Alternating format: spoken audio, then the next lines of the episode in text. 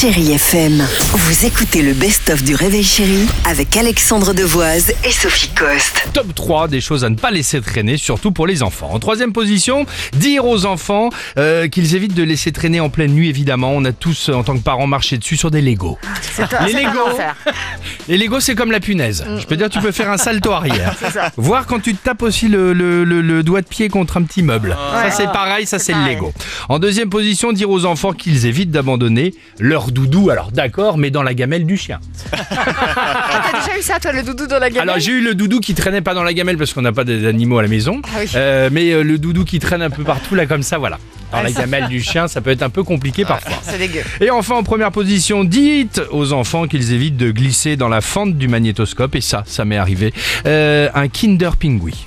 Ah oui, Vous le voyez le Kinder Pingui dans la fente du magnétoscope toi. ah bah je peux te dire que c'est pas une cassette VHS mais tu peux tout de suite le mettre euh, bah, soit Ah, à la, poubelle, poubelle. ou un vide-grenier évidemment sans rien dire. Chérie FM, jusqu'à 9h, vous écoutez les plus beaux moments du Réveil Chéri. Chérie